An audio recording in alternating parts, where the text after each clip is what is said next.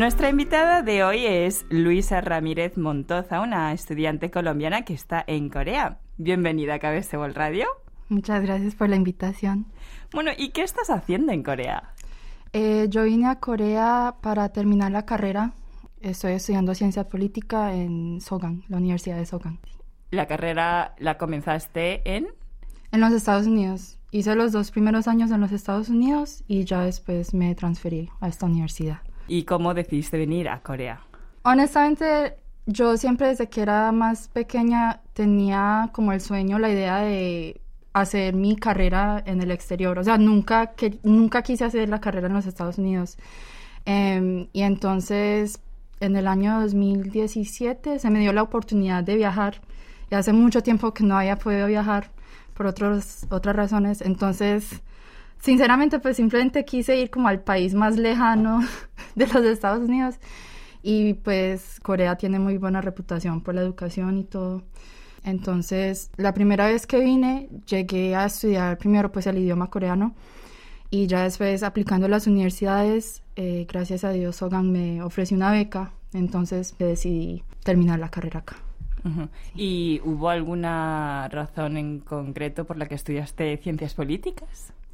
Sí, porque me, me interesa mucho el tema de derechos humanos y algún día en la vida quisiera trabajar con refugiados o en la ONU, en las Naciones Unidas, así, entonces por eso. Tengo entendido que estuviste como intern en Bank recientemente, que es la red de agencias voluntarias de Corea. Sí. Eh, ¿Qué es lo que hace Bank?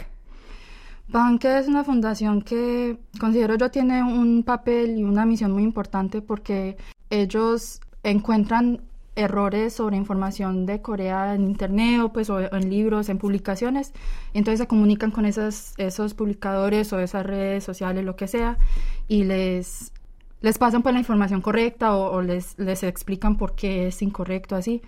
Entonces tienen un papel muy importante porque yo le he visto como en directo que la gente confunde mucho a Corea con la China o con Japón, entonces por eso fue que me llamó mucho la atención y como internship, eh, ¿qué era lo que hacías en Bank? La pasantía mía consistía en hacer como investigaciones más acerca de la cultura coreana y comparar la cultura coreana con la latina, pues y más en particular con la colombiana. También en varias ocasiones me pidieron que si por favor podía grabar unos videos en inglés y en español en YouTube para informarle a una audiencia más grande sobre ciertos eh, aspectos culturales de la cultura coreana. Y supongo que como parte de ello, eh, creo un vídeo interesante sobre Corea, en concreto sobre Chikji, el cual se subió a la página promocional de Bank. Eh, primero, ¿qué es Chikji? Chikji es un documento coreano que fue... Es un documento coreano que fue impreso con eh, tecnología técnicos móviles y es el documento más antiguo con esta tecnología. Y es muy importante porque a uno en, en el exterior, pues en los Estados Unidos o en Latinoamérica, a uno le enseñan que este tipo de tecnología de imprenta con técnicos móviles empezó fue con la Biblia de Gutenberg o sea, dándole crédito a Europa, cuando en realidad uno aprende sobre Jigji y se da cuenta que esta tecnología empezó fue en Corea, pues en, los años antiguos. Entonces, de todas las cosas que aprendí sobre Corea a través de la pasantía de Bank, creo que fue la que más, el punto que me pareció más interesante, porque simplemente demuestra que muchas veces el mundo le, le da más como valor o importancia a los temas de Europa, los Estados Unidos, ese ese lado del mundo, que al otro lado del mundo. Entonces, por eso me enfoqué y quise hacer el video también en español. En concreto, el video en sí, ¿qué aborda?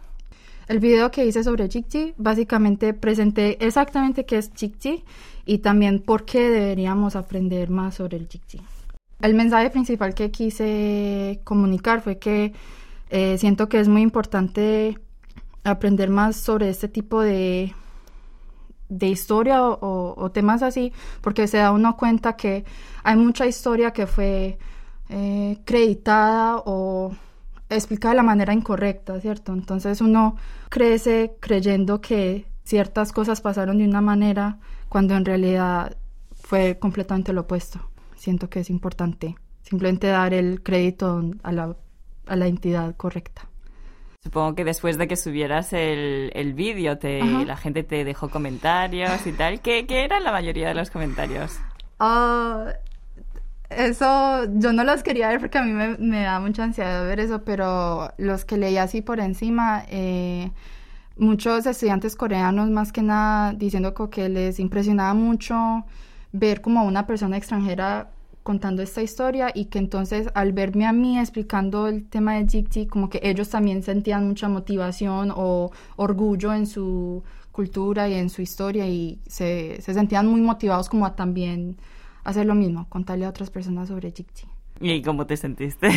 No, sí, mi supervisor era como que Luisa, mira, mil comentarios y yo no, no quiero ver, no quiero. Pero pues sí, muy, muy contenta porque obviamente cuando yo grabé eso yo, yo era como que, ah, estoy diciendo, pues tengo la información correcta o, me equivoqué, así. Entonces, ver pues que lo recibieron tan bien me alegra mucho. ¿Y tuviste en mente Bank desde el principio o hubo otras opciones? ¿Cómo lo elegiste?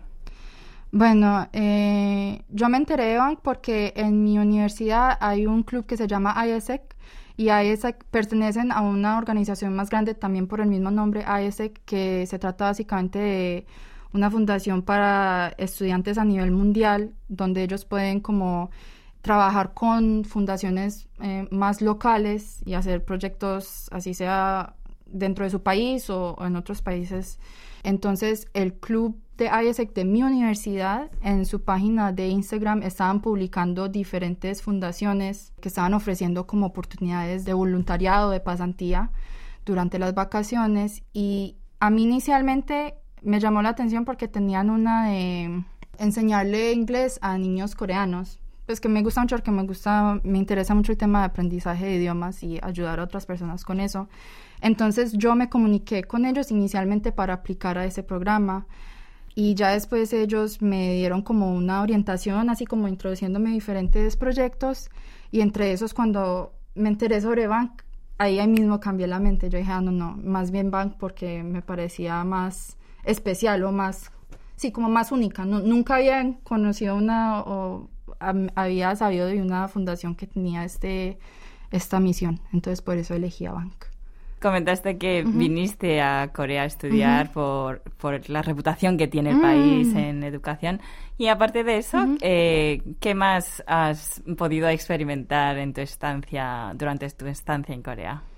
No sé, pues es que honestamente cuando vine no tenía con mucha expectativa, ¿me entiendes? Porque yo sé que, y está bien, mucha gente viene porque les gusta la música o ven muchas novelas coreanas, entonces tienen como cierta idea de Corea, pero yo era más como el simplemente el querer viajar y experimentar otra cultura completamente diferente. Es más, el mismo año que yo vine por primera vez a Corea, a mí me aceptaron en una universidad en Canadá, que yo siempre había querido estudiar en Canadá por otros, otros motivos. Pero yo pensando en que no, o sea, si voy a Corea va a ser como una aventura más grande, porque es completamente diferente a lo que yo conozco. Entonces, sí, aparte de la educación, pues todo, todo, todos los tres años que llevo acá han sido un, sí, una aventura y un, muchos aprendizajes. Eh, ¿Algún episodio que, que, te haya chocado sobre la cultura coreana? Hasta el día de hoy, a mí pues sinceramente como que no, no me acostumbro. Es el tema de la edad. Yo sabía que en, general en la región asiática es como mucho de respeto hacia los mayores y así, y eso me parece, me parece muy chévere. Em, pero ya después estando acá en Corea, ver qué tanto se, se enfocan los coreanos en, en, la edad, porque yo me acuerdo una vez, un día que conocí a alguien y estábamos platicando así súper bien, ta, ta, ta, y entonces yo le dije, ah, podemos ser amigos. Y ellos así, de frente me dijeron, ah, no, somos de edades diferentes, no podemos ser amigos. Entonces yo, yo como que... Pero ya entendí por qué, ¿cierto? Por, por el tema de los... Entonces yo creo que eso ha sido, sí, muy particular porque también cuando he hablado con otras personas de otros países asiáticos me dicen que no se enfoca tanto como los coreanos en el tema de la edad. Cuando alguien me dice como, oh, ni yo no, no me digan, no, no, o sea, no. Pero sí, chévere, o sea, uno aprendí. Al vivir en un país completamente nuevo, la experiencia en Corea, ¿qué crees que puede representar en tu vida? Precisamente el tiempo que estaba en Corea, eh, no solamente aprendiendo sobre la cultura acá y todo, pero he como aclarado bien los valores que tengo en la vida y lo que, lo que quisiera hacer de mi vida, ¿cierto? Entonces, por eso yo creo que si tuviera la oportunidad como de ir a, de regresar a ese día en que decidí como que ir a Corea o, simplemente quedarme en Estados Unidos, las mil veces elegiría volver otra vez acá a este país porque de pronto no ha sido muy fácil, pero igual siento que lo que he aprendido sobre mí, sobre todo, ha sido muy valioso y aprendí mucho que el valor de la familia, el estar tan lejos de la familia y más a través de todo este tema de, del COVID, pues no saber si voy a poder volver a ver a mi mamá o mis abuelos, así. Me di cuenta que hay veces no importa los anhelos o los objetivos que uno tenga en la vida, como que hay ciertas cosas que no vale la pena dejar ir a la familia, dejar ir como ciertos valores que uno tenga simplemente como por el éxito, ¿cierto? O también, por ejemplo, yo antes de venir a Corea, también veía mucho como en YouTube ciertos pues, youtubers y más como peladas independientes así que tienen su apartamento acá y viven una vida muy chévere. Entonces yo decía, que, ah, qué rico tener como ese, lograr como esa independencia, ese nivel de estabilidad como financiera, así. Eh, pero ya después estando acá, que para mí no tiene propósito una vida así cómoda si no estoy haciendo lo que me apasiona. Entonces yo creo que eso, sinceramente, eso fue como el aprendizaje más grande para mí. Obviamente porque otra gente vive muy contenta acá, pero para mí no vale la pena seguir acá como viviendo una vida cómoda, segura y, todo, si no siento como esa, sí, como esa pasión, ese propósito de, de, estar acá, ¿cierto? Entonces sí, por eso muy agradecida con Corea siempre, mucho respeto toda la vida por esta experiencia. Entonces pudiste encontrar los valores que de verdad te importan, ¿no? Sí, sí. ¿Podrías contarnos un poco sobre los planes futuros que tienes? Eh, sí, bueno, eh, cuando me gradué de Sogan, que ya se viene el año entrante, voy a regresar casi que inmediatamente a los Estados Unidos y ya estando en los Estados Unidos quisiera trabajar, buscar trabajo en Nueva York, porque en Nueva York están todas las ah, oficinas principales como de las Naciones Unidas o diferentes organizaciones de derechos humanos. Entonces me gustaría buscar trabajo con, con alguna organización así y no sé, quisiera también volver a viajar algún día a otro país, así como lo hice a Corea, que yo siento que para mí la educación es como una oportunidad de viajar y de conocer otros lados del mundo. Entonces, también, sí, algo, sí, la, la maestría lo quisiera hacer en Europa, pero por ahora primero regreso a los Estados Unidos, compartir tiempo con la familia y trabajar. ¿Qué significa Corea para ti? Ah, yo creo que más que nada, Corea significa para mí como haber cumplido el sueño más grande de mi vida, que era poder estudiar en el exterior. Entonces, solo por eso siempre le voy a tener el nivel de respeto más alto a Corea. O sea, siempre voy a ser muy agradecida por, por esta oportunidad y que Corea me recibió con los brazos abiertos y la beca y todo. Entonces, primero más que nada eso.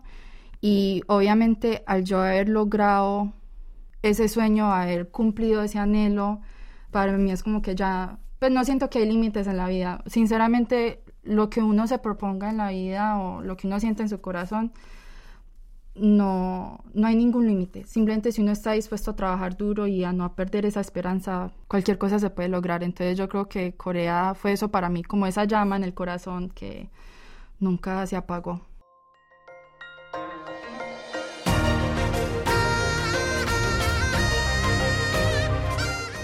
Acaban de escuchar el podcast de KBS World Radio.